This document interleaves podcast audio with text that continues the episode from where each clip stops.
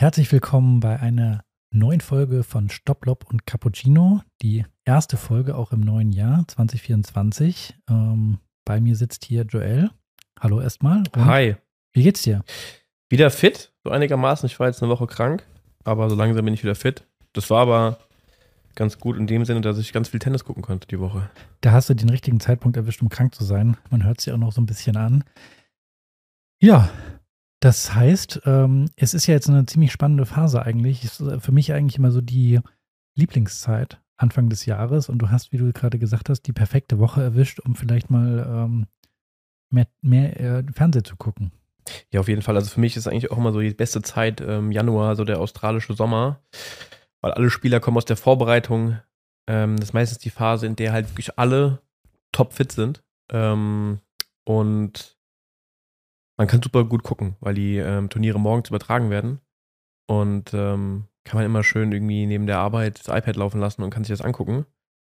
Ähm, es gab ja drei Events, äh, mit denen die Spieler ins neue Jahr, Jahr gestartet sind. Das war immer der United Cup, dann das Turnier in Hongkong und das Turnier in Brisbane. Und dann gab es, sage ich, nochmal Spieler, die sind noch gar nicht eingestiegen ins neue Jahr. Richtig? Auf die Spieler werden wir vielleicht später auch nochmal eingehen.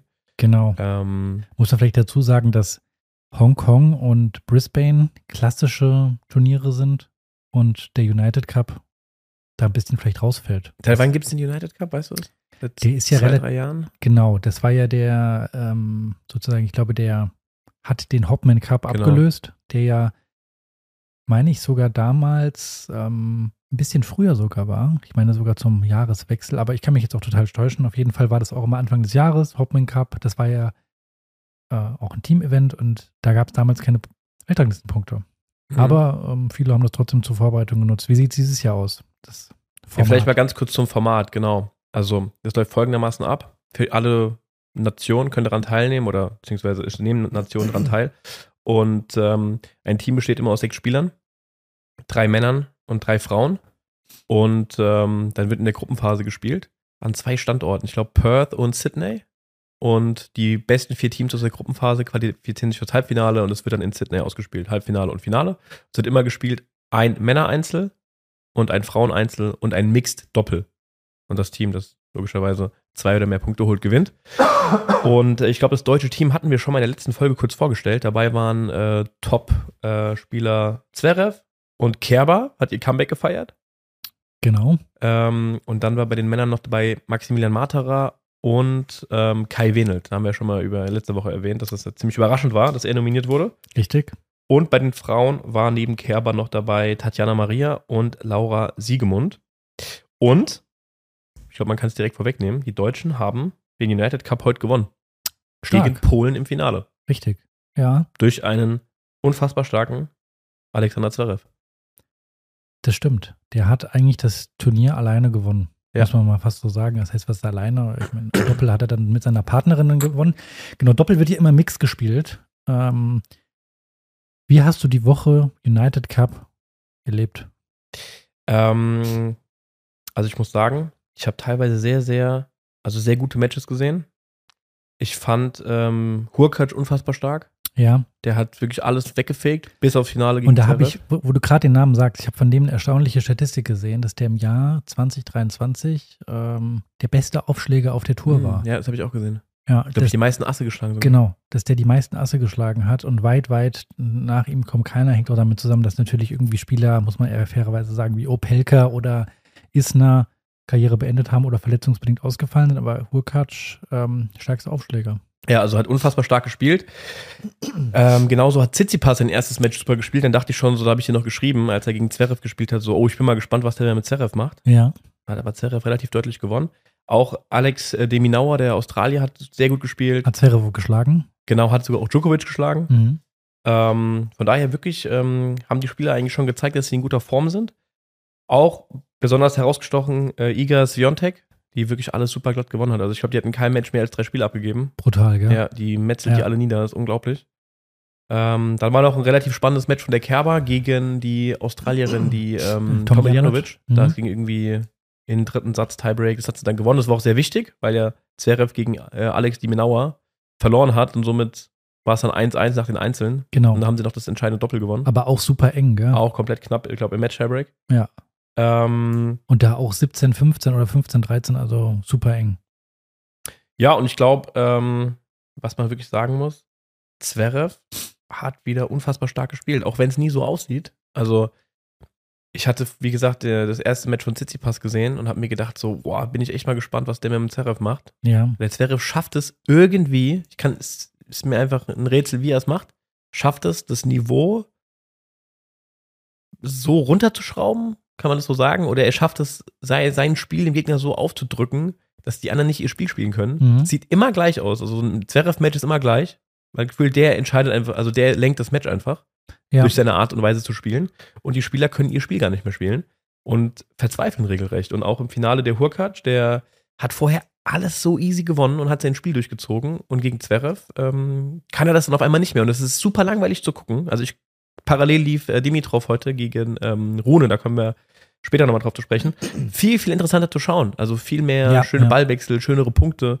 Und die Zverev-Matches sind echt langweilig, aber es ist beeindruckend zu sehen, wie er es schafft, diese Matches zu seinen zu machen. Und ähm, er hat einfach dieses Champions-Gehen, der gewinnt es dann irgendwie. Ja. Klar, gegen Alex Dimenauer hat er knapp verloren, aber trotzdem, Und heute gegen als, hat er auch Matchbälle gegen sich gehabt. Also ich glaube, es stand 6-7, ähm, dann im zweiten Satz Tiebreak 6 beide und da auch schon 4-6 gegen sich, zwei Matchbälle. Hurkacz ist sogar schon äh, mit einem Angriffsball ans Netz gestürmt, hat es dann nicht gemacht, aber du hast schon recht. Ähm, wir haben ja parallel ein bisschen geschrieben. Dann habe ich ja auch gesagt, ich finde das Match so langweilig zu gucken. Beide schlagen natürlich unfassbar stark auf.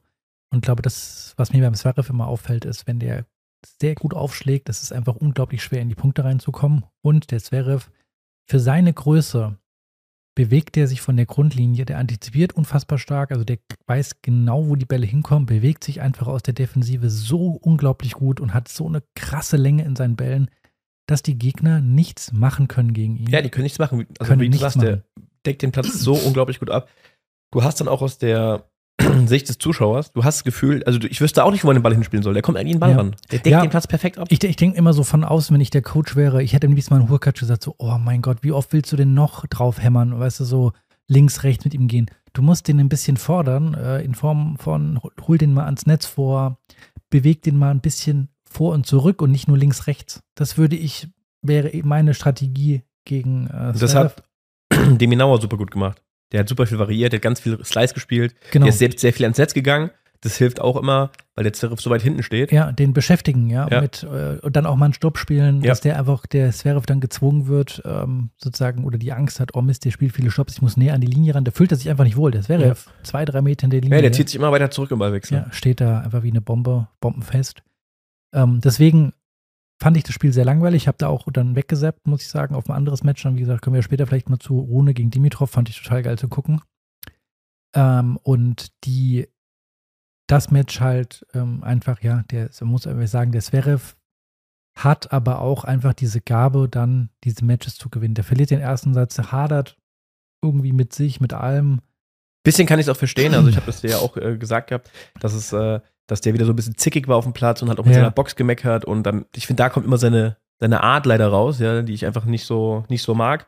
Da ist er dann plötzlich mit seinem Team so ein bisschen, ähm, ja, geht so ein bisschen arrogant mit denen um, sage ich mal. Ja, ja. Er winkt ab und lässt sich plötzlich nicht mehr von dem deutschen Team sagen. Ja, und das Ähm, fand ich dann ein bisschen weird, muss ich sagen, dass dann sein Vater, der war ja auch in der Genau. Box, dass die dann miteinander Russisch sprechen. Ja, genau. Weiß nicht, also irgendwie, ähm, ich meine, wenn die sich besser äh, coachen können auf Russisch, äh, sollen sie es machen, aber irgendwie. Aber jetzt ganz kurz dazu. Ja. Ich kann es ein bisschen nachvollziehen, warum er vielleicht so gestresst war oder so schlecht gelaunt war. Der ist gestern erst um 2 Uhr nachts ähm, australische Zeit mit seinem ähm, Doppel fertig geworden Mhm. und hat dann gemeint, mit dem ganzen Drum und Dran, äh, Essen und Massage und Pressekonferenz war er erst um 6 Uhr im Bett ja, und musste dann ja heute schon wieder spielen. Das heißt, er hatte vielleicht fünf, sechs Stunden Schlaf und musste Ja. sich direkt wieder vorbereiten. Es ist natürlich klar, dass du dann halt erstmal nicht auf dem Top-Level bist und mhm. körperlich und halt auch einfach irgendwie gestresst bist und vielleicht ein bisschen schlecht gelaunt bist. Ja? Das Deswegen umso bemerkenswerter, dass er dann ähm, sich da so reinspielt und ähm, so eine Leistung bringt. das darf man ja auch nicht unterschätzen. Also dieses, geht mal einer von uns, ähm, sag ich mal, Tennistouristen um 5, 6 Uhr ins Bett und nach einem anstrengenden, körperlichen anstrengenden äh, Tag so ungefähr und muss dann irgendwie versuchen, Schlaf zu finden. Ich könnte wahrscheinlich keine zwei, drei Stunden schlafen, wäre schon wieder wach und dann musst du schon wieder am Tag auf den Platz gehen und deine Topleistung abrufen. Also es ist schon bemerkenswert. Der ist da einfach echt stark. Ähm, ja, er hätte auch zwei Matches verlieren können. Ähm, also hätte das Match heute auch gegen Hurkacz verlieren können. Ich glaube, der Hurkacz wird sich auch ordentlich in den Arsch beißen, dass er das nicht gewonnen hat. Mit zwei Matchbällen, einem bei eigenem Aufschlag sogar. Ähm, aber so ist es halt. Deswegen, ähm, Zverev ist wieder ein Kandidat, ähm, der ist einfach so schwer zu knacken. Nochmal einen positiven und einen negativen Gedanken zu ihm. Und zwar einmal positiv ist, was ich immer, was mir bei ihm immer auffällt, der ist mental so stark. Der spielt teilweise, hat der Aussetzer in seinem Spiel, der spielt ja nach vorne in die Netzwurzel oder neben das Doppelfeld. Du denkst so, boah, das siehst du halt von Djokovic nie. Ja.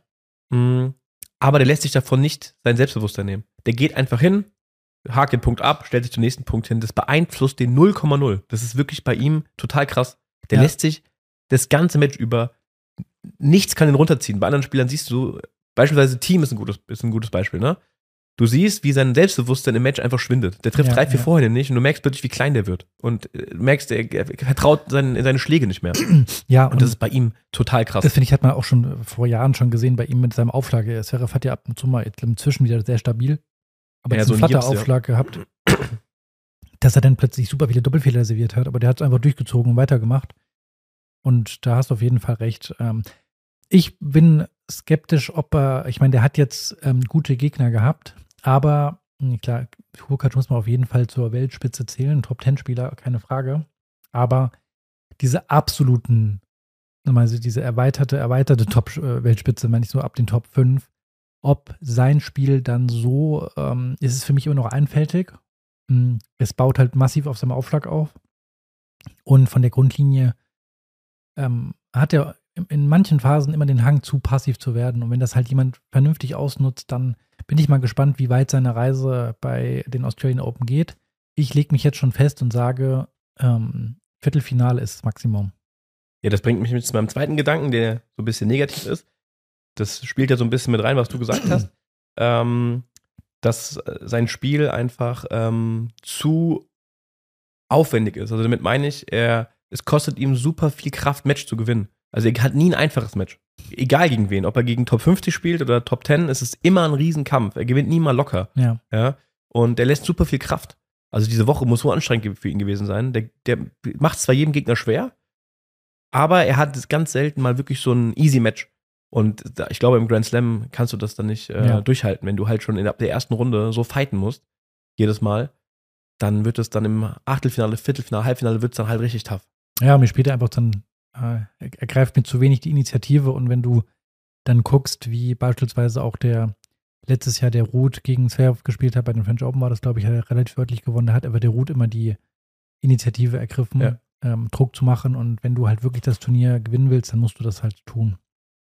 Aber trotzdem, saustarke Woche und muss einfach auch mal sagen, ähm, dass es auch nicht so einfach ist, ne? wenn du halt weißt, okay, meine, ich habe mal an der anderen Seite habe ich eine Partnerin jetzt mit der mit der Kerber, die mir- also ich glaube bei der 2023 auf jeden Fall kein Match gespielt. Ich weiß gar nicht, wie es 2022 aussah. Ist, Ich glaube, 18 Monate war sie raus oder so. ist halt gehört. eine unfassbar lange Zeit ähm, und merkt natürlich, die ist äh, weit davon entfernt, ihr bestes Tennis zu spielen. Verliert halt alles, ähm, außer ein Match hat Ja. sie das Wichtige, hat sie jetzt mal hat sie gewonnen, aber hast halt eine Partnerin, wo du weißt, okay, kann ich nicht so richtig draufsetzen und Serif musste dann auch immer noch das Doppel spielen. Ähm, hat er einfach, muss man ihm lassen, ähm, verdient gewonnen, stark gemacht und vielleicht gibt ihm das auch das Selbstvertrauen jetzt für die Australian Open. Was sagst du zu dem Format? Ja, da hat mir ja gerade kurz vorher schon mal, habe ich ja schon mal einen Kommentar losgelassen, da hast du gesagt, ah, lass es mal gleich besprechen. Ja, ich ähm, sehe es natürlich für, für die Top-Spieler, ähm, jetzt wie beispielsweise bei den Polen mit äh, Hurkacz, äh, Sviontek, die kommen zum Spielen, die haben halt auch gute Gegner dann natürlich, ja. Ähm, vor allem ist es ein Format, ähm, wo du, wenn das Jahr Round Robin ist, also Gruppenphase, dass du zumindest mal zugesichert drei Matches hast. Was wichtig ist, du kannst auch dreimal verlieren. Wie die Kaba hat ja mehr verloren als gewonnen. Also es ist dann nicht direkt erste Runde raus und tschüss. Ist ein gutes Format, aber du hast es ja ähm, gerade eben schon beschrieben. Da waren in dem Team jetzt sechs Leute und ähm, ja, ich meine, der Matera hat kein Spiel gespielt. Ähm, der ähm, Kai Wenelt hat hat kein kein Spiel Match gespielt. Bei den Damen. Und die Tatjana Maria hat kein Match gespielt. Und Tatjana, Marina hat, Tatjana Maria hat kein Match gespielt. Ich glaube, dass es natürlich eine tolle Erfahrung war, äh, dabei zu sein. Man kann sagen, okay, ich habe den Titel auch als Team gewonnen, äh, weil man darf ja nicht vergessen, diese Leute, die da nicht gespielt haben, die haben ja trotzdem Trainingsmatches gespielt und haben irgendwie auch unterstützt und einem drum dran, sind da ein Teil des Teams, aber haben kein Spiel, äh, keine Vorbereitung äh, matchtechnisch gehabt, ja. Und deswegen kann ich schon verstehen, wenn einer sagt, oh, war nett, aber nächstes Jahr mache ich das nicht nochmal. Ich setze mich nicht nochmal auf die Bank und gucke da jetzt zu, ähm, weil ich möchte selber meine Matches zocken. Deswegen so ein Format schwierig. Müsste ja. da eine andere Lösung finden im Endeffekt, dass man sagt, es muss irgendwie jeder zum Einsatz kommen.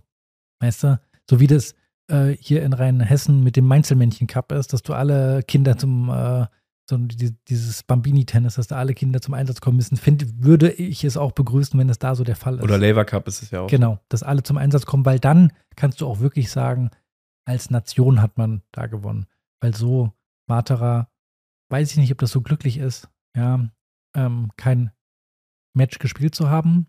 Der hat jetzt noch die Chance, ähm, jetzt beginnt ja die Quali für Australian Open ich gehe mal davon aus, ich, das siehst du, ich weiß es gar nicht. Ist er im Hauptfeld? Er ist im Hauptfeld. Er ist im Hauptfeld, ich, ja. okay. Er hätte jetzt noch die Chance, jetzt in der Woche halt ein Vorbereitungsturnier zu spielen, aber ob das die richtige Entscheidung war, wird sich dann noch zeigen.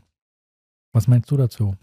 Ja, also ich finde das Format auch eigentlich total sinnlos, ehrlicherweise. Ja, weil für die Topspieler, wie du es schon eben gut zusammengefasst hast, ist das super.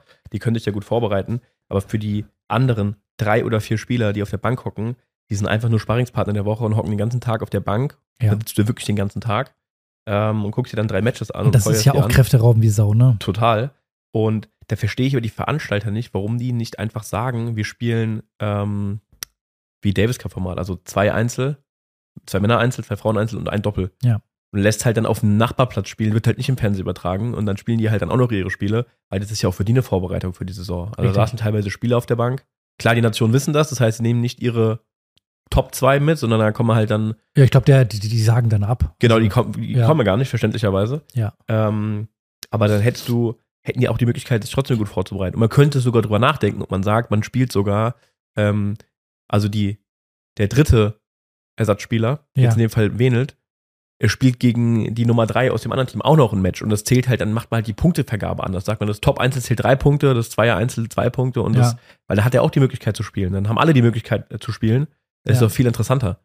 Ja, da kann man, würden vielleicht auch dann die Nation auf die Idee kommen, Jugendspieler mitzunehmen. Ja, ja, ja wäre auch eine Möglichkeit zu sagen, man macht einen Mix aus Profi und Jugend. Ja. Äh, und die müssen ja gar nicht im Doppel zusammenspielen, aber zumindest sich dabei richtig, sind, können genau. trainieren und können dann ihr Match spielen. Das wäre das wär mal wirklich ja, schön. Mein, da steckt natürlich irgendwo eine Vermarktungsmaschinerie hinten dran und wirtschaftlicher Gedanke, dass man halt sagt, so, ja, nee, also bevor wir da ein Spiel äh, irgendwo äh, außer Konkurrenz, in Anführungsstrichen außer der Fernsehkonkurrenz zeigen, dann lassen wir es lieber. Ja, aber kann ja nicht sein, dass zum Beispiel jetzt heute bei einem wichtigen Spiel ähm, von sechs Spielern nur zwei zum Einsatz kommen. Also bei den Polen waren es nur Sviontek und äh, Hurkacz und bei den Deutschen kamen dann, ähm, für die Kerber kamen dann die Siegmund rein. Also Richtig. von zwölf Spielern haben fünf gespielt. Das ist ja eigentlich totaler Schwachsinn. Ja, ich, also da bin ich komplett bei dir und das, ähm, wie gesagt, wenn man mal selber auch Mannschaftsspiele gespielt hat, ähm, die äh, Leute, die hier zuhören und das ähm, selber erlebt haben, ist, ähm, wenn man mal verletzt ist oder vielleicht nicht aufgestellt wurde, den ganzen Tag bei einem Mannschaftsspiel dabei zu sein und mitzufiebern, das kostet einfach unglaublich viel Energie. Und am Ende des Tages, wenn man mit der Mannschaft gewinnt, ja, man freut sich, aber es fühlt sich so, also für, bei mir ist immer so ein bisschen so auch das Gefühl, ja, so viel dazu beigetragen habe ich jetzt aber heute auch nicht. Ja, ja. Also deswegen so Selbstbewusstsein tanken kann man da nicht. Ne? Ja, und ich glaube, gerade den Spielern, die müssen ja spielen. Ja. Die müssen ja Erfahrung sammeln. Also ich weiß nicht, ob das denen dann so gut tut. Aber wer weiß, es gibt ja auch ein anderes Beispiel. Ich erinnere mich an äh, an Russland. Die haben das, glaube ich, 2020 oder 2021 ähm, gewonnen. Und da war Karatsev, der die Nummer drei in dem Team. Ich glaube, Rublev und ähm, ich glaube, Kaschanov hatten gespielt. Und Karatsev, den kannte man gar nicht. Richtig, der ja. war der Nummer drei, der saß nur auf der Bank und hat dann aber danach aus von Position, keine Ahnung, 200 sich plötzlich in die Top 20 gespielt in dem ja. Jahr. Und hat gemeint, es hat mir so viel gebracht, einfach nur das zu sitzen und sich die Spiele anzugucken, und weil er dann realisiert hat, das kann ich auch. Richtig. Ja. Und hat dadurch irgendwie Selbstbewusstsein getankt. Ob es jetzt ein Einzelfall ist oder nicht, kann ich nicht sagen, aber gibt auch den Fall. Ja, wir schauen uns Maximilian Matera genauer an, ob er es wieder Richtig. nicht, äh, ob es äh, schafft.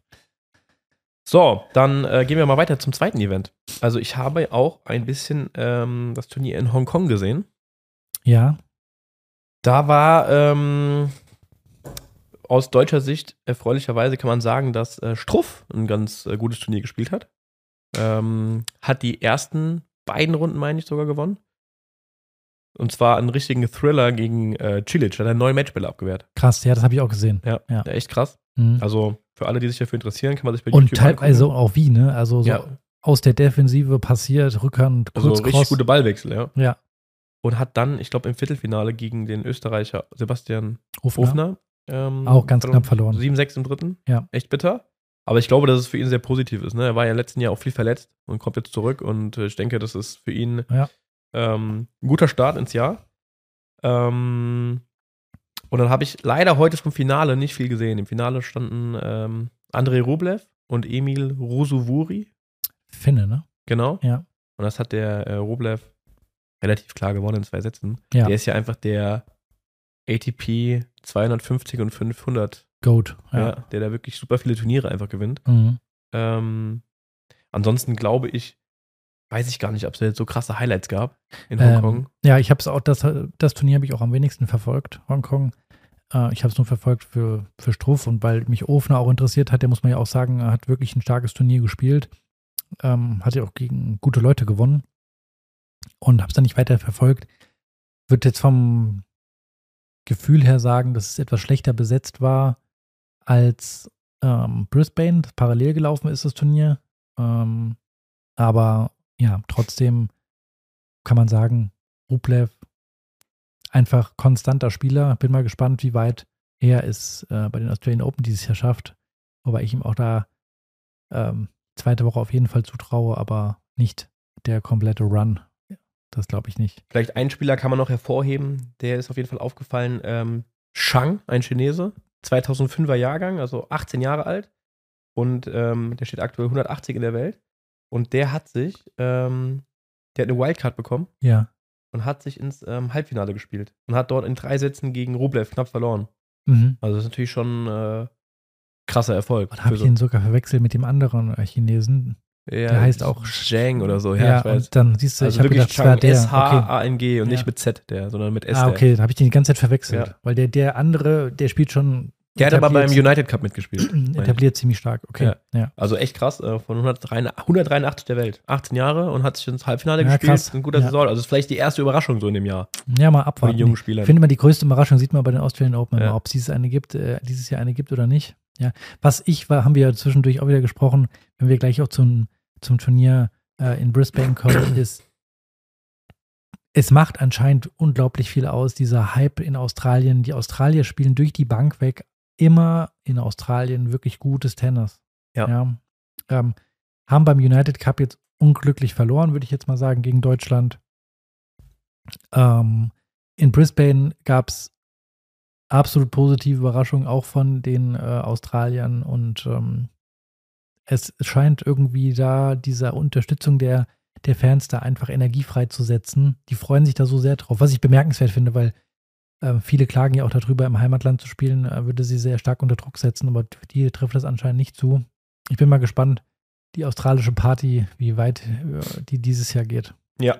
Lass uns doch direkt auf Brisbane zu sprechen kommen. Also ich finde das Turnier auch immer irgendwie super. Das hat einfach so ein, ich weiß nicht, so ein Flair irgendwie, wenn man es auch guckt. Das ist einfach Ja, und es zeigt ja auch immer, die Brisbane gut spielen, spielen auch bei den Australian Open gut. Das ist Mhm. für mich das be beste Vorbereitungsturnier. Hast danach die Woche frei und kannst dich auch in Ruhe auf das Australian Open vorbereiten. Aber erzähl mal, was, hast denn, was war dein Highlight Brisbane? Mein Highlight war auf jeden Fall, dass Nadal sein Comeback gefeiert hat. Auf alle Fälle. Ja, Ähm, das hat er ja im Dezember angekündigt, dass er wieder zurück auf die Tour kommt und in Brisbane starten wird. Und da war ich natürlich echt gespannt, wie er, wie er spielen wird. Und hat in der ersten Runde ähm, ist er auf Team getroffen. Team, der sich, ähm, der durch die Quali gekommen ist. Aber Ja. ich meine sogar, er ist als Lucky Loser reingekommen. Ähm, nee, aus der Quali. der stand irgendwie so ganz komisch im Tableau drin. Ja, aber, aber so? der hat beide Runden Quali, meine ich, ah, okay, gewonnen. alles klar. Dann ist es wird's komisch angegeben. Genau, ähm, der hatte erste Runde, hatte er schon in der Qualifikation ähm, 6-4, 5-3 und ich glaube sogar 0,40. 0,40 Ja. gehabt und hat das noch gedreht, also Ja. krass. Genau, äh, positive Überraschung, Nadal hat erste Runde Nadal gegen ähm, Team gespielt. Äh, ist natürlich auch irgendwie so ein bisschen ein historisches Duell. Die beiden haben ja schon in Finals äh, Grand Slam gegeneinander gespielt und ähm, haben sich natürlich alle auf die Rückkehr von Natal, auf Nadal gewartet und gehofft, die ganzen Fans, und wurde nicht enttäuscht. Ja, also er hat, ich konnte nicht ganz einschätzen, also er hat gegen Team gewonnen, Team 5, 6, 1 und ich konnte nicht ganz einschätzen, ähm, ob es einfach eine super starke Leistung von Nadal war oder ob halt Team vielleicht gerade nicht der Gradmesser ist. Aber trotzdem fand ich, er hat super krass gespielt. Ne? Ich, äh, gefühlt ist er viel aggressiver gewesen als sonst. Richtig. Bisschen wie, hat mich das an die Rückkehr von ähm, Federer erinnert. Federer erinnert. 2017 war das, glaube ich, als er die Australian Open gewonnen hatte nach einer langen ähm, Ja. Verletzungspause.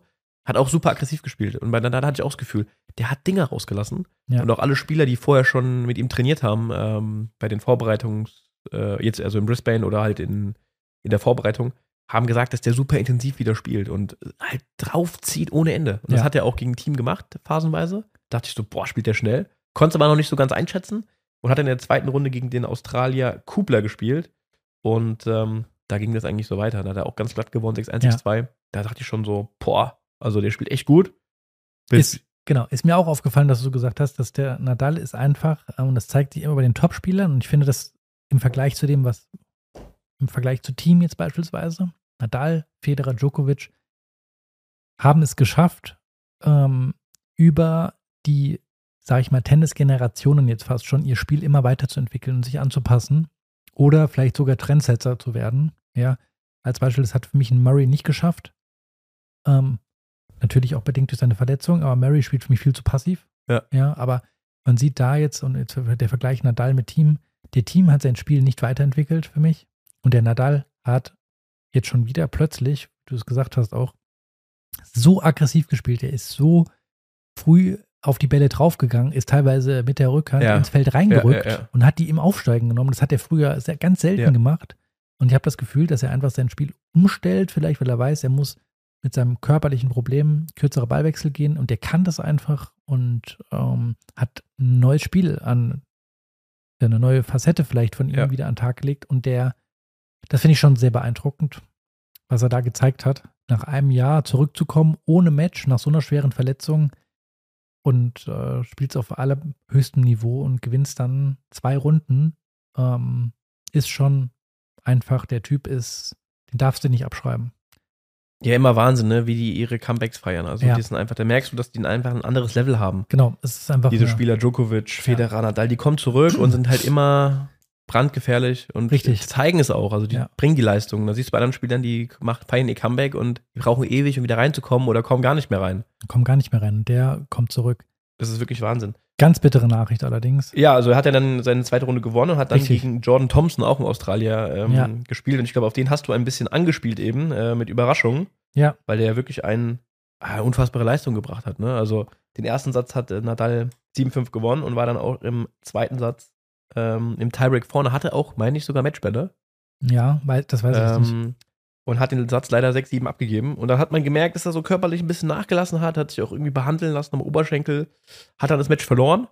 Und du hast es gerade gesagt, leider die bittere Nachricht, dass er jetzt ähm, die Australian Open abgesagt hat. Er fliegt zurück nach Spanien, lässt sich behandeln bei seinem Arzt und will kein Risiko eingehen. Genau, und hat erstmal wieder äh, zurückgezogen. Anscheinend ähm, hatte er letztes Jahr irgendwie an der, an irgendeinem Hüftmuskel ist ja, meine ich, hat er einen Abriss gehabt und das musste operiert werden und jetzt ähm, gingen ja die Bilder wieder ähm, durch die Welt, dass Nadal während des Matches gegen Thompson am Oberschenkel behandelt wird oder an, an, der, an der Hüfte und da war natürlich die große Sorge, oh Mist, ist das schon wieder? Er hat heute zumindest Entwarnung gegeben.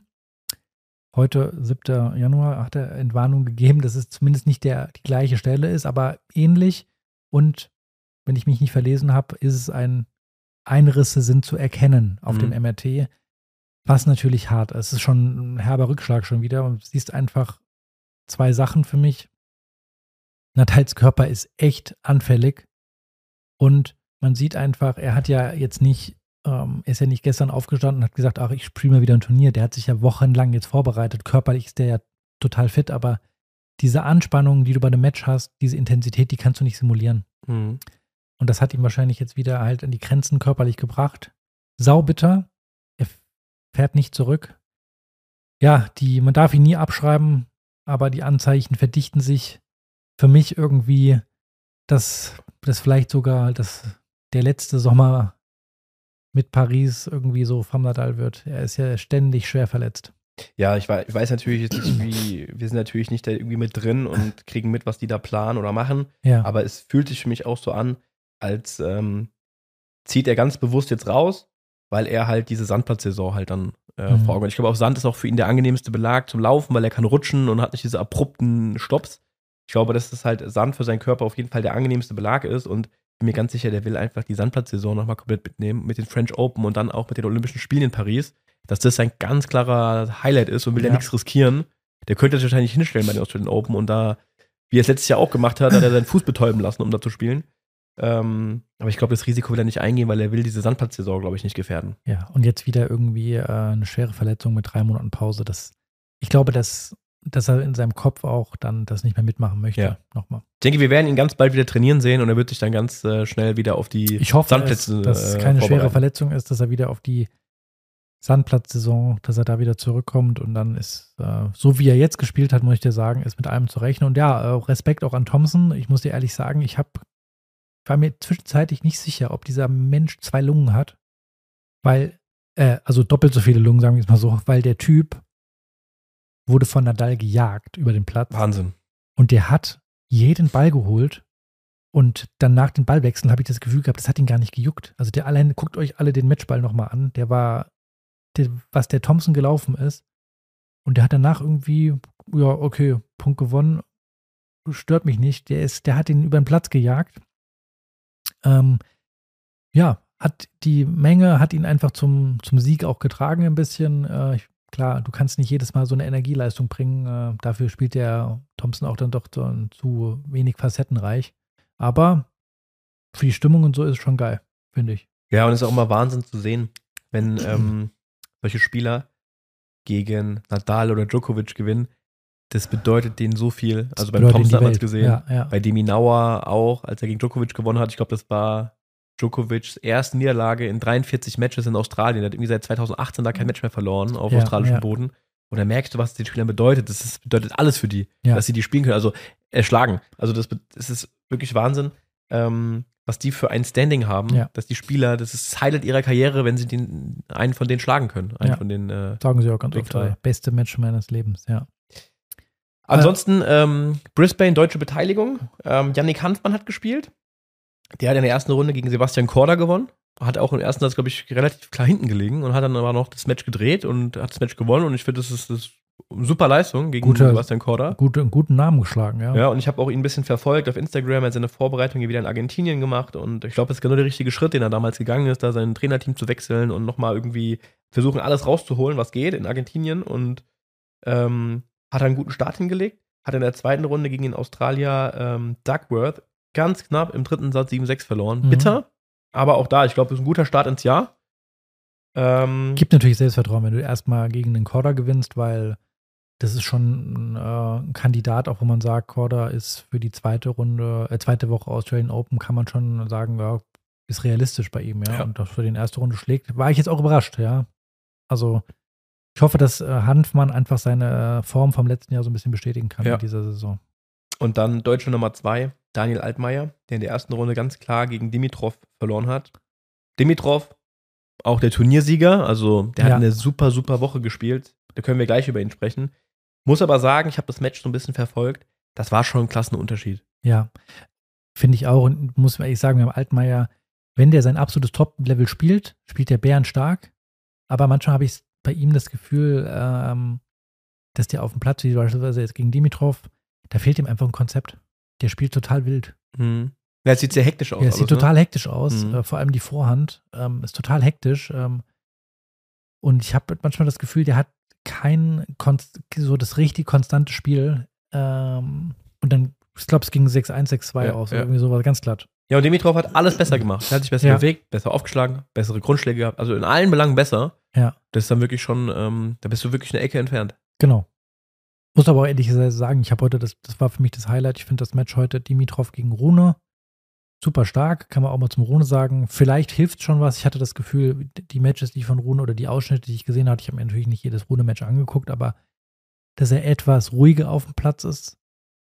Nicht mehr, also er ist nach wie vor immer noch so ein bisschen äh, aufbrausend, Ja. sage ich mal, und hadert viel rum. Auch mit seiner Box ist er immer wieder und hat manchmal auch so eine, ich sag mal, so eine ekelhafte Art, so zu lachen äh, Ja. und wirkt manchmal so fast schon so ein bisschen unsympathisch. Aber ich glaube, es ist ihm scheißegal. Der Das will aber nur juckt ihn gewinnen. überhaupt nicht. So einer tut, glaube ich, dem, dem auch ganz gut im Sport, weil der sich halt so auflehnt. Genau, aber ich finde, ich hatte das Gefühl, dass er ein bisschen gefestigter ist. Vielleicht seinem Trainerteam auch zu verdanken, dass die gesagt haben, da musst du jetzt mal Fokus drauf legen, während dem Matches mal ein bisschen runterzukommen.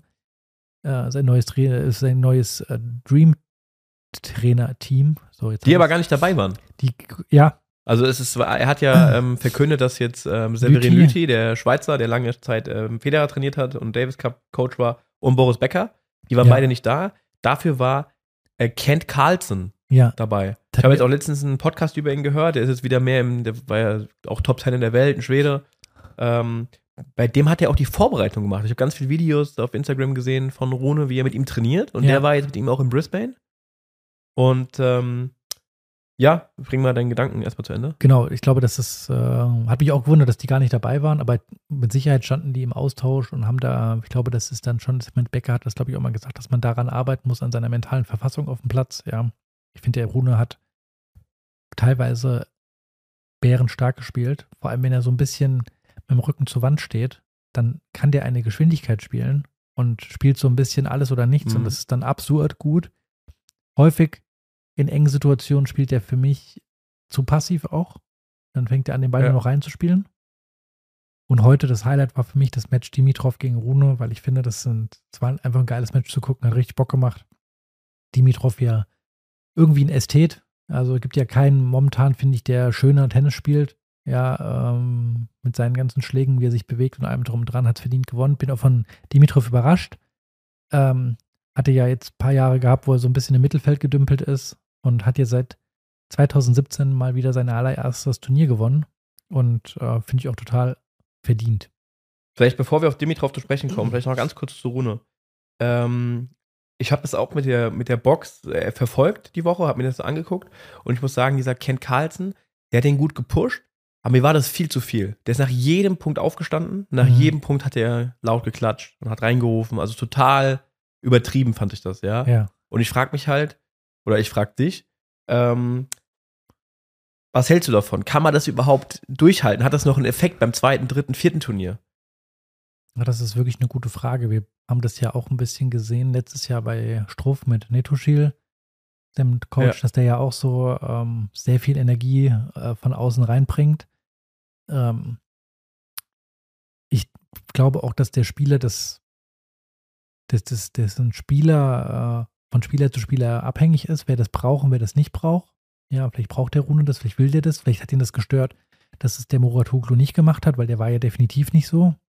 Ähm, Aber äh, also jedes Mal, wenn die Kamera auf den Coach ging, der stand jedes Mal. Ja. Also wirklich, nach jedem Punkt. Ja, ich, mm, ich bin da echt äh, skeptisch, ob man das durchhalten kann und ob das dann irgendwann sich vielleicht auch sehr schnell abnutzt. Mhm. Weil, wenn das ähm, das einzige Mittel ist, das du als Coach oder das einzige ist, was du als Coach mitbringst, ist diese Energie von außen reinzubringen. Ja, das nutzt sich, glaube ich, schnell ab. Sondern vielleicht, ich, möchte mir jetzt nicht äh, anmaßen zu sagen, dass der Carlson mit ihm nicht auf dem Platz arbeitet, aber ich habe manchmal das Gefühl, dass die Coaches sehr, sehr laut sind, die ähm, das, das sozusagen das als ihre Hauptaufgabe ansehen. Ah, Ich muss von außen viel reinrufen, um das ist mein Part, ihn jetzt nach vorne zu pushen und sollte ja eher so sein, wie man es beispielsweise auch von Nadal sieht und äh, von, ja, von anderen Spielern ja auch, ja, also ähm, beim Sinner, äh, die Coaches draußen, die machen das ja nicht und äh, der Spieler findet die, die Lösung auf dem Platz oder die schafft es sich zu pushen und ähm, mit seinem Trainerteam natürlich auch zusammen irgendwie, dass die draußen ihm mal ein Zeichen geben, geil gemacht und wie auch immer, aber boah, ich selbst als Spieler würde sagen, es ist too much. Ja, ich, ich glaube das auch. Also ich glaube, dass der einfach, ähm, dass ich das, du hast es gut gesagt, dass sich das sehr schnell abnutzt. Ähm, der ist zwar ein emotionaler Spieler, der Rune, und er braucht es wahrscheinlich auch. Ähm, Djokovic ja auch, der hat ja, fordert ja auch mal von seiner Box ein, dass sie in gewissen Situationen ihn dann mehr pushen. Und gibt Spieler, die brauchen das gar nicht. Wenn man sich zum Beispiel Medvedev und seinen Coach ansieht, der sitzt immer ganz ruhig da, der verzieht keine Miene.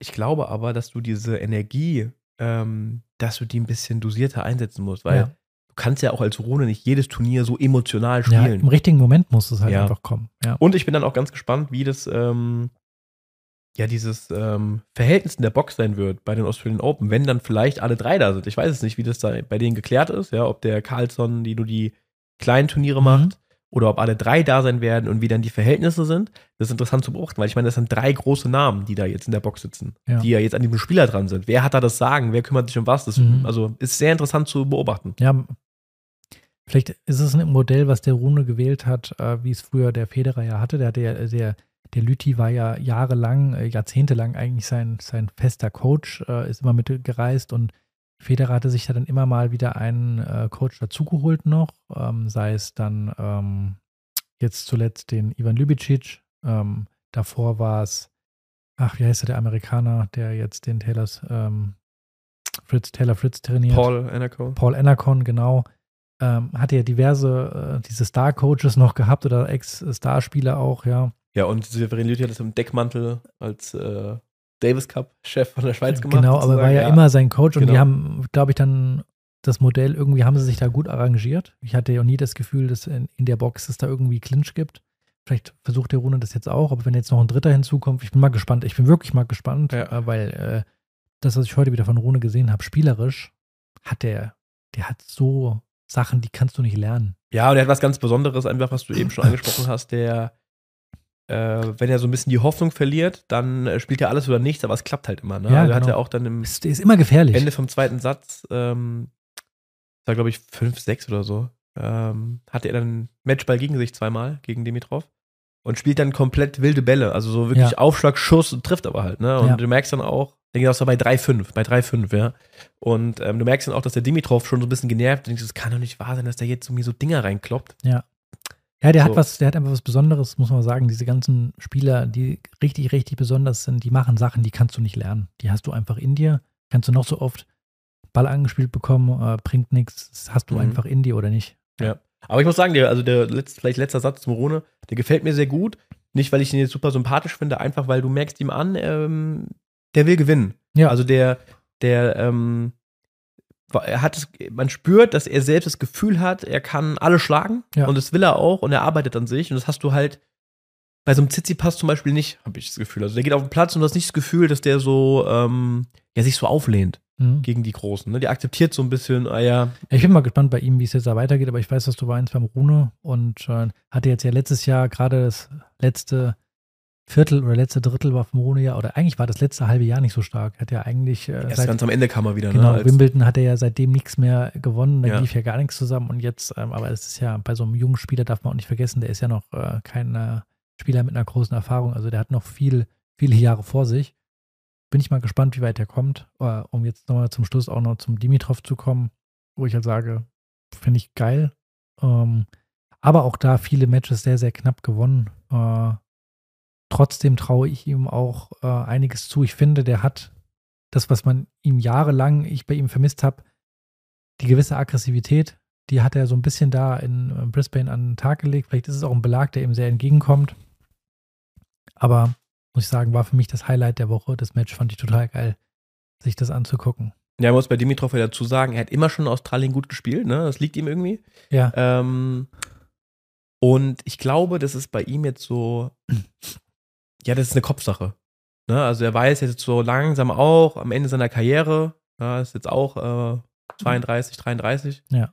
Und äh, man merkt, der genießt es richtig. Das hat er auch im Interview gesagt. Also mhm. für ihn ist alles jetzt einfach, seine Familie reist gerade mit ihm. Ähm, und er meinte, dass er genießt es einfach, Matches zu spielen und hat Freude dran. Ähm, und ich glaube, das, das merkt man auf dem Platz. Also er geht nicht so verkrampft daran, wie er es vielleicht so mit Mitte 20 gemacht hat, wo er das Gefühl hatte, ich bin so ein Talent, jeder sagt mir das, äh, ich bin Babyfett, hat ja, ja jeder ja, mit Federer ja. verglichen, er muss die großen Titel gewinnen und ich glaube, das hat ihn wahrscheinlich so sehr unter Druck gesetzt und ich habe das Gefühl, der ist sehr befreit, deswegen spielt er auch so, ähm, so lässt er es zumindest wirken und er ist unglaublich fit. Krass. Also wie der sich bewegt, das ist wirklich Wahnsinn. Der konnte schon immer gut bewegen, ja. aber ich habe gedacht, das ist ja noch mal besser geworden. Ja, ist ein absoluter Athlet, also so wie äh, er äh, sich zum zu den Bällen bewegt, das ist auch sowas, das kannst du nicht lernen. Also da siehst du ja andere Spiele, wenn man es lernen könnte, würden es ja alle können. Mhm. Ja, das kannst du nicht lernen. Aus meiner Sicht, der ist einfach so ein Athlet, wie der antizipiert, äh, wie oft er es schafft, sich aus kniffligen Situationen mit seiner Beinarbeit zu befreien. Also ich meine, der von Spagat bis äh, Sprung und allem ist ja bei ihm alles dabei. Und äh, nach wie vor ein Spieler, äh, der für mich irgendwie den großen Wurf nie geschafft hat. Ja, klar, ist eine Generation auch gewesen, wo es halt sehr schwierig war, aber ähm, ich hätte von, ich muss ehrlich sagen, ich habe von ihm ein bisschen mehr erwartet. Ja. Ich glaube, genau unter dieser Ja. Erwartung hat er auch gelitten. Ich glaube hat auch. jeder von ihm jeder ich ich habe einfach von ihm mehr erwartet. Und ich meine, der, der weiß ich noch ganz genau, der Günther Presnick hatte mal, der ehemalige Trainer von Dominik Thiem, hatte mal vor Jahren, das ist auch schon Ewigkeiten her, wurde er mal gefragt, ach, wie sieht denn in fünf, sechs Jahren deine Top Ten aus? Ja. Und da hatte er gesagt, ja, Nummer eins wird Dimitrov sein. Und äh, hat dann seine Top Ten gegeben, da war natürlich Team dabei und Zverev von allem drum dran, hat er nicht Unrecht gehabt, aber bei Tr- Dimitrov, ja, der wird die Eins der Welt werden. Ähm, hat er ja bekanntermaßen nicht geschafft, Hm, was jetzt auch keine Schande ist, aber hat ja die letzten Jahre weit weg vom erweiterten Weltspitze war er ja weg. Also er war ja fast schon im Mittelfeld. Ne? Also ich glaube, er ist teilweise auf die aus den Top 50 rausgeflogen, hat sich aber jetzt wieder gefangen, ist, ich meine, jetzt zwischen 10 und 20 irgendwas. Ja, was ich aber gut finde, ist, weil viele von diesen, ähm, ja, von diesen Talenten, denen man nachsagt, die werden die Eins der Welt und sowas, die es dann nicht direkt packen, die verschwinden dann so ein bisschen oder die akzeptieren dann, wie Gasquet ist auch so ein Beispiel. Ne? Der Ja, war in der ja. Jugend der absolute Star neben Nadal und jeder hat gesagt, der wird Grand Slam Champion und und und. Hat er nicht geschafft und hat dann gemerkt, der hat seine Rolle so akzeptiert.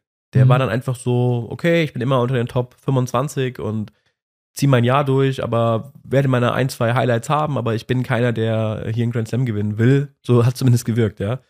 Und das finde ich gut beim Dimitrov, dass er nochmal, also er versucht sich immer neu zu erfinden. Ja. Ja, und der, du merkst, der will, der will besser werden, der will das erreichen, der, der versucht immer nochmal neue Impulse zu setzen, neuen Trainer. Er hat jetzt den Ex-Trainer von, ähm, von Murray, hat er jetzt in Okay. diesem Jahr in seiner Box oder Ende letzten Jahres Ja, ja. den Delgado oder wie er heißt. Und da merkst du, er ähm, findet sich damit nicht ab. Er will aus der Karriere das Maximale rausholen. Und du hast gerade gesagt, er spielt super aggressiv. Ich finde auch, der hat sein Spiel weiterentwickelt. Also der geht extrem auf die Bälle drauf, setzt aber seinen Slice ein. Also er, er hat einen guten Mix gefunden. Ähm, also sein eigenes Spiel gefunden einfach. Ja. Und ähm, erinnert mich ein bisschen an ähm, Wawrinka, der auch immer ja so als Jahrhunderttalent gehandelt wurde und aber auch nie die Top Ten erreicht hat und hat plötzlich dann mit Magnus Norman, mit dem Coach, ähm, es dann geschafft, drei Grand Slam-Titel zu gewinnen, weil Ja, er irgendwie ja. im Kopf hat Klick gemacht und er konnte das Spiel abrufen. Und Mhm. so ein bisschen habe ich, vergleiche ich das gerade so mit, mit ihm. Ja. Mal gucken, was da noch kommt von ihm. Ja, würde mich jetzt stark überraschen, wenn er, äh, also ich traue ihm zu, jeden zu schlagen. Ja, aber ich traue ihm nicht zu, einen Grand Slam zu gewinnen. Traue ich ihm nicht mehr zu, leider. Bin ich ganz gespannt. Ja. Ähm, ja, und neben den ganzen Vorbereitungsturnieren und United Cup und so weiter und so fort, gab es ja auch einige Spieler, die noch nicht am Geschehen teilgenommen haben, Mhm. wie beispielsweise Medvedev oder auch Alcaraz Ja. und bestimmt auch noch viele weitere, die man jetzt vielleicht auch gar nicht so äh, verfolgt hat. Mhm. Ähm, wie siehst du das? Ähm, glaubst du, dass es ein Nachteil sein wird für die beiden oder glaubst du, die Ich glaube, Äh, Kaspar Ruth hätte beispielsweise auch noch nicht, ist auch noch nicht eingestiegen, meine ich. äh, doch, der hat gespielt, ähm, auch United Cup. Oh, Entschuldige, siehst du? Okay. Ja. Aber du hast recht, ein paar Spieler logischerweise Ja. sind noch gar nicht eingestiegen. Jetzt äh, die prominentesten Beispiele, Alcaraz Medvedev. Nee, glaube ich nicht.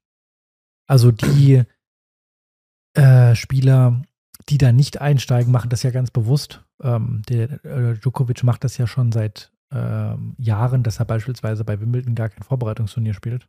Ja, der fährt ja eigentlich hin und spielt einfach nur die Rasen äh, Wimbledon und das ist jetzt auch schon achtmal gewonnen. Aber da muss man vielleicht dazu sagen, dass ähm, er vorher immer French Open relativ weit kommt Ja, und da halt eine Pause braucht. Und Stimmt die auch, äh, ja. Wimbledon kommt direkt nach den äh, French Open und ja, es ist kein Kontinentwechsel. Aber ich glaube, dass es schon äh, ähm, nicht ohne ist, mal eben nach Australien zu fliegen, bis plötzlich im Sommer. mhm. Und ähm, ich glaube, du brauchst schon eine gewisse Zeit, um dich einfach an, nicht nur an die Plätze zu gewöhnen, einfach an das ganze Drum und Dran. Und Nadal hat es ja mal gesagt, dass er, als er gegen Medvedev das Finale bei der Australian Open gewonnen hat, dass er über sechs Wochen in Mhm. Australien war. Oder Ja, sogar acht Wochen. es ist wirklich eine Ja, das ist eine sehr lange Zeit. gute Frage, ob das jetzt ein Vor- oder Nachteil ist oder wie, wie die Spieler damit umgehen. Ich, ja, ich, ich glaube irgendwie, dass ähm, das für die meisten Spieler, also die das sich bewusst dazu entscheiden, also diese Topstars, ich meine, äh, beispielsweise Federer hat das ja vor Jahren auch gemacht, der hat nur den Hopman Cup gespielt, ist dann zu den Australian Open. Die hatten halt das Selbstvertrauen oder einen ganz klaren Plan und wussten, ich kann das. Bei anderen Spielern, bei Alcaraz, äh, der ist noch sehr jung, ähm, der hat letztes Jahr gar nicht die Australian Open Genau, gespielt. der war gar nicht in der war Australien. gar nicht da. Jetzt fliegt er jetzt erst hin. Jetzt ich glaube, heute hin. ist er hingeflogen. Der ist super spät erst hin. Das Ja. hat mich auch gewundert. es wird sich zeigen, für mich. Ähm, ich persönlich würde mir, hätte mir gedacht, so, hm, also es gab eigentlich zwei coole Vorbereitungsturniere jetzt mit Brisbane, Hongkong und ähm, United Cup. Kann man ja auch so sehen. Ja. Und es kommen ja jetzt nochmal zwei. Ja, aber das, da ist, das ist ja nichts mehr für die Topstars. Ja, so eine Woche vorher, das ja. machen die ja nicht. Ähm, ich bin mal gespannt, ob ähm, sich das recht oder nicht, weil ich würde immer denken, so ein bisschen Selbstbewusstsein und zu gucken, wo stehe ich denn überhaupt. Ja, also Weil du kannst ja auch nicht im Training, also äh, Alcaraz hat sich in seiner Base in der Ferrero Academy in Alicante vorbereitet. ja, Da können die zwar auch draußen spielen, aber es ist jetzt nicht, es sind keine 30 Grad wie in Australien. richtig, ja. Und du hast ja auch nicht die Möglichkeit, mit anderen Topspielern zu trainieren, weil die sind Mhm. in Australien. Ja, ja. Ja, du kannst dich nicht messen, so wie das jetzt vielleicht. Ähm, Hat Sinner gespielt?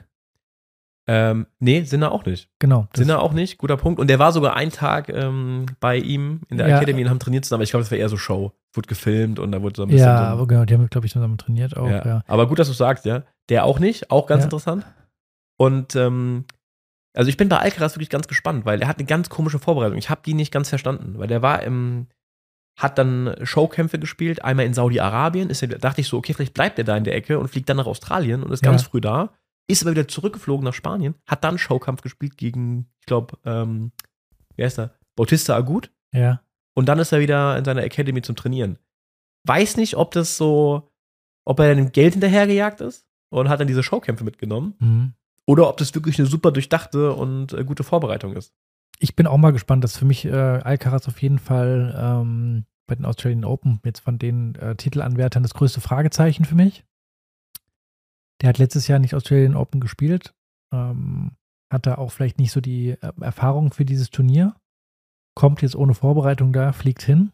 Ähm, Finde ich, fliegt sehr spät hin. Also man sagt ja, Ja. eigentlich, du brauchst eine Woche, um dich dazu akklimatisieren, aber allein schon wegen der Zeitumstellung. Ja, eben. Ja. Ja. ich meine, ich habe es ja auch einmal äh, durchgemacht. Man, man, wenn man das so hört, glaubt man immer, das ist easy, aber es ist wirklich so. Du brauchst schon ein bisschen Zeit. Genau. Das ist einfach so. dich da äh, zu akklimatisieren, äh, nicht nur zeitlich, sondern auch vom, vom Klima her. Ich bin wirklich gespannt. Ähm, bei Sinner mache ich mir irgendwie weniger Gedanken, obwohl er vielleicht die gleiche Voraussetzung hatte. Ja. Bei Sinner könnte es natürlich sein, der hatte einfach ein letztes, der, der Herbst bei ihm war einfach mega stark. Er hat den Davis Cup noch gewonnen, also sehr lange auch noch gespielt. Ja, ich habe auch mehr Ähm, Zeit gebraucht, um sich zu Vielleicht hat er einfach regenerieren. mehr Zeit gebraucht, sich zu regenerieren. Da mache ich mir weniger Gedanken. Ich glaube, was einem Alcaraz und im Sinne auch einfach entgegenkommt, sind natürlich dann das Best of Five. Ja, dass du die drei, die beiden erstmal schlagen musst über, also du musst dreimal gegen den Satz gewinnen. Ist, glaube ich, nicht so einfach. Ähm, es wird sich zeigen, ob das die richtige Entscheidung ist. Ich weiß es nicht. So Vielleicht genau. ist es ja auch, ähm, also bei Alcaraz ist es ja schon bekannt, dass er nicht so viel spielt. ja, Ähm, wenn man das mal vergleicht mit Team in seiner Anfangszeit als Mhm. äh, 18, 19, 20, 21-Jähriger, der hat ja die meisten Matches mit Abstand gehabt auf der Tour, Ja. weil das die Philosophie vom Presnik war, von seinem Coach. Der sagt, er muss spielen, spielen, spielen, der braucht Matches. ja, Und er hatte, glaube ich, so viele Matches, dass er, du kannst dir für die Weltrangliste eine gewisse Anzahl an Turnieren einbringen. Die hat er Richtig. eingebracht, da war er Top 10 und hätte mit den Turnieren, die rausgefallen sind, wäre er auch nochmal Top 100 gestanden. Ja. Also so viele Turniere und gute Turniere hat er gespielt. ja, ne? ja. Und der Alcaraz macht genau das Gegenteil, der spielt ja ganz wenig im Vergleich Mhm. dazu. Ich glaube, das ist ganz bewusst von Ferrero so, dass die einfach noch viel Zeit haben zu trainieren, weil der mal im Interview gesagt hat, er soll nicht nur spielen, der, wir haben noch viel einfach zu lernen und wir brauchen Zeit, um auch zu trainieren zu können. Das finde ich ja eigentlich echt super. Ja. Ähm, Und schont natürlich auch den Körper, muss man ehrlich sagen. genau, ja. schont den Körper. Der Alcaraz ist jetzt 20 oder 21, der hat noch 16 Jahre Ja. vor sich. Ja, also. Und ähm, vielleicht ist es ja auch gar nicht so schlecht, du kommst zum Turnier und bist wie eine Wundertüte für die anderen, weil Mhm. keiner konnte gegen dich spielen, weil du ja gar nicht da warst. Also für die ist es ja auch nicht einfach. Echt spannend. Jetzt auch mit dem Hintergrund, ich glaube, Djokovic hatte ein bisschen Ellbogenprobleme bei seinem letzten Match gegen Deminauer. Ja, muss man bei ihm ja ein bisschen vorsichtig sein. Über jedes Match, was er verliert, hat er körperliche er- hat er Probleme. körperliche muss man ja auch mal sagen. aber- ja. Und da habe ich ein Zitat gelesen, ähm, er, er würde bei Djokovic nichts mehr glauben, nur wenn man Blut sieht, dann wird man glauben, dass er verletzt ist. Weil Ja. immer wenn er verliert, hat er eine Verletzung. Genau, also er hat irgendwie ein bisschen Ellbogen, hat mich auch jetzt beim United Cup ähm, jetzt nicht gerade sonderlich vom Hocker gehauen, ja. Aber Djokovic ist jemand, äh, Ich glaube, das pusht ihn eher. Das pusht ihn eher und man, das ist einer, den darf man niemals abschreiben. Ja, seine, seine Trophäensammlung beweist Ja. das Gegenteil.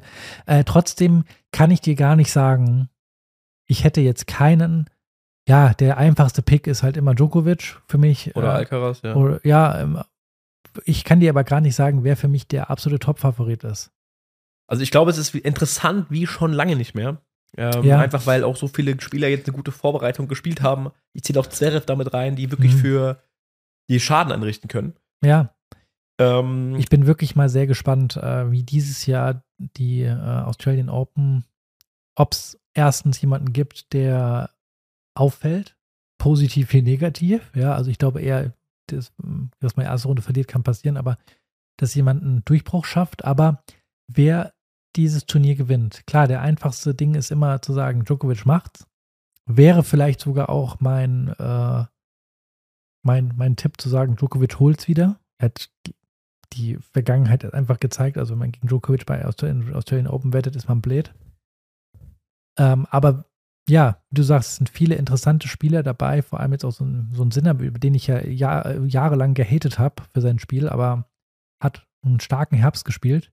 er hat sich bin mal- weiterentwickelt. Er ja. hat sich weiterentwickelt. Ich bin mal gespannt, wie er jetzt äh, spielt bei den Australian Open. Und es sind halt so ein paar Spieler dabei, die äh, irgendwie für Aufsehen äh, sorgen. Nach wie vor so Rune und äh, auch ein Hurkacz ist gefährlich, ja, kann auch viel Schaden anrichten. Ich glaube, es wird ein sehr spannender Australian Open. Mhm. Schade, dass Nadal nicht dabei ist. Ja. ähm, vielleicht schaffen wir es ja sogar nochmal, bevor das Turnier losgeht, ähm, eine Folge zu machen und haben dann vielleicht schon das Tableau. Wer weiß, vielleicht kriegen wir es zeitlich hin. Wäre schön. Ja. Ähm, jetzt in der kommenden Woche sind nochmal zwei Vorbereitungsturniere, die, wie du schon gesagt hast, für die Top-Top-Leute nicht so interessant sind. Die schonen sich dann meistens.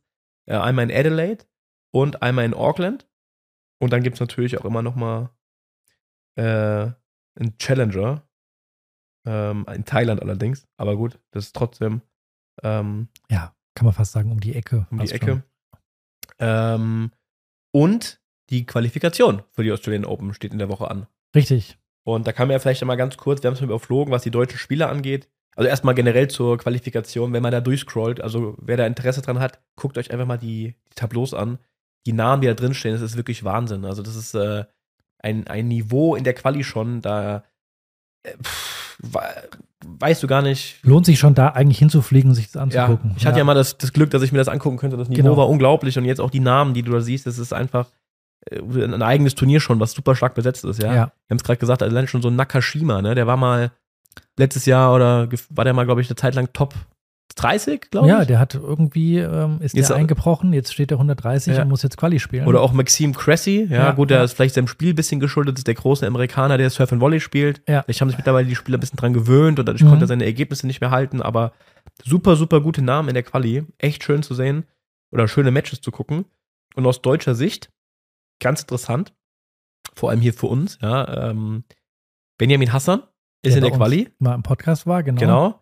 Ähm, der ja mittlerweile 150 in der Welt steht. Also, Mhm. vielleicht hat unser Podcast ja geholfen, dass er jetzt seitdem ging es nur bergauf. Ja, der hat es wahrscheinlich gesagt, ey, ich will auf keinen Fall wie die beiden Typen da enden, Ja, hinter dem Mikrofon. Ja. Ja. Und er will, hat ja auch gesagt, er möchte nochmal dann ähm, nochmal am Podcast teilnehmen und vielleicht will er einfach als Top 100 Spieler hier wieder Ja. reinkommen. Also Benny gibt Gas.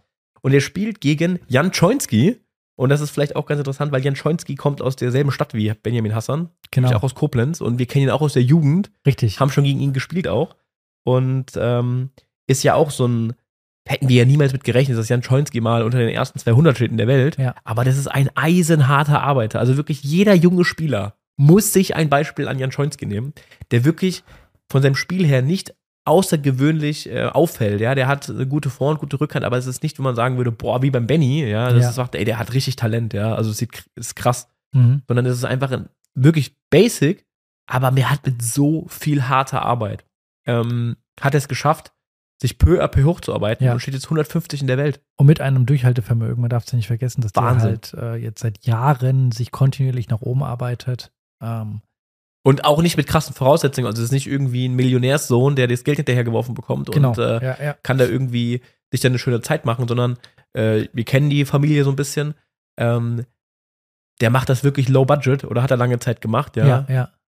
Und wirklich absoluter Respekt an den Typen. Ja. Wahnsinn. Bin ich mal gespannt. Das ist ein cooles Duell für die beiden wahrscheinlich auch. Ja, die Äh, trainieren ja immer zusammen auch. Genau, also, sieht man ja, äh, wenn man das bisschen bei Instagram verfolgt, die beiden trainieren viel zusammen, haben ja auch in der Jugend schon gegeneinander gespielt, also die kennen sich in- und auswendig und jetzt erste Runde Quali Australian Open. Wundert vielleicht ein bisschen die meisten, weil, die, cool. weil der Chonsky hat eine britische Flagge, unter der er Mhm. spielt, und der äh, Benny unter der libanesischen. Aber Benny hat es ja im Podcast erklärt, dass das automatisch von der ATP manchmal geändert wird, Genau. dass sie da gar keinen Einfluss drauf haben, wenn du mehrere, wenn du Ja. Staatsbürgerschaften hast. Ähm, ja, deswegen, also da auf das Match bin ich ganz gespannt. Das ist, findet morgen statt. Ja. Und dann ist noch eine deutsche Beteiligung bei den Männern in der Quali. Wenn ich jetzt, vielleicht habe ich auch jemanden übersehen, kann auch sein. Äh, Rudolf Molleker, der jetzt wieder 200 in der Welt steht, Mhm. ähm, war ja ein ganz ähm, angesagtes Talent in der Jugend. Ja. Der ist dann leider, ähm, das war so der Jahrgang von Oja Aliasim Shapovalov. Ähm, er und der Nikola Kuhn, der Ja, damals ja, noch unter ja. deutscher Flagge gespielt hat. Bisschen gestruggelt die letzten Jahre. Ja, sieht man ja, wo die hingekommen sind und wo Richtig. die jetzt gerade sind. Aber mal gucken, vielleicht schafft das ja jetzt nochmal. Er hat ja kurzzeitig aufgehört mit Tennis, ist jetzt wieder zurück und steht 200. Mal gucken, was der reißen wird. Muss man aber nicht sagen, also Australian Open durch die Quali zu spielen, ist schon einfach wirklich tough. Du hast, um im Hauptfeld zu stehen, musst du drei Runden gewinnen. Ist schon heftig. Wahnsinn. Und dann ähm, bei den Frauen spielt Eva Liss, Jule Niemeyer und äh, Noah Akuge. Mhm. Ähm, und auch da, ne? Junge Spieler. Ju Ja. Ju- Jule Niemeyer ist nicht super jung, aber ja, muss man äh, sagen, Jule Niemeyer, auch kann man nur hoffen, dass sie dieses Jahr wieder die Kurve kriegt. Ich meine, die war ja Wimbledon Halbfinale. ja, es hat aber nicht ge- die haben die Punkte nicht haben die gezählt. Punkte nicht gezählt, aber ich meine, sie hatte ja ein gewisses Niveau schon mal gehabt, war ja, Ja. lange Zeit auch äh, Top 50 Spielerin, meine ich, und jetzt rausgefallen und Quali spielen. Das wird hart wieder zurückzukommen, Ja, weil du als hart. auch deutscher Spieler oder deutsche Spielerin jetzt auch nicht mit Wildcards äh, fliegen dir ja nicht um die Ohren. Das wird schon äh, auch eine harte Nummer. Ja, also bin ich ganz gespannt, werde ich wahrscheinlich jetzt hier ähm, im Büro weiterhin, jeden Tag wird hier ähm, das iPad laufen. Richtig. Ähm, oh, ganz wichtig, muss ich mir einen Eurosport-Player jetzt kaufen. Für die, für die Quali. Ist nicht wieder äh, Ach, ist es wieder dieses. Sport Deutschland Ah, TV. okay. Einmal mal gucken, ich habe mich auch noch Ja. nicht informiert, aber äh, kann man nur jedem Zuhörer hier empfehlen, ähm, sich irgendwie ein Abo zu holen für einen Monat und einfach mal die Australian Open. Und wer wirklich Bock hat, fliegt hin, guckt es euch mal live an. Ist eine schöne Sache.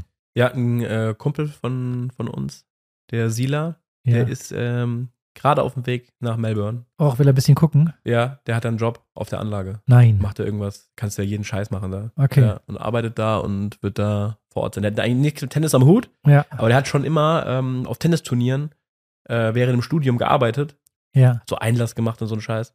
Also nicht so ein Scheiß, also sehr was Cooles. Und ähm, ist jetzt gerade irgendwie für ein Jahr in Australien und hat gedacht, ja geil, nehme ich die Australian Open mit und arbeitet da auch irgendwie. Ist jetzt da. Das hört sich Ja. gut an. Vielleicht kann er ein paar Insider uns erzählen. Ja, Wäre auch vielleicht mal spannend von ihm zu hören, wie es da so ist, bei Ja. Australian Open zu arbeiten. Ja. Genau. Ja, dann haben wir es eigentlich schon wieder geschafft. Das, es steht wieder ein spannendes Tennisjahr bevor. Ich finde es wieder super spannend, also auch was äh, Tennis, Pro, Profi-Tennis angeht, was auch dann jetzt so die, die deutsche Hobby-Liga angeht, wo man sagt, so ja, so langsam überlegen die Spieler schon wieder, ah, okay, wo spiele ich vielleicht nächstes Jahr? Ähm, Ja, die guten Vorsätze, ne? Jetzt Ja. kommen auch alle plötzlich wieder ins Training. Das Training kommen ist wieder- erst wieder voll. morgen ist das Training wieder voll alle da. Ja. Also wirklich Zwischenzeitlich waren wir zu zweit. Mhm.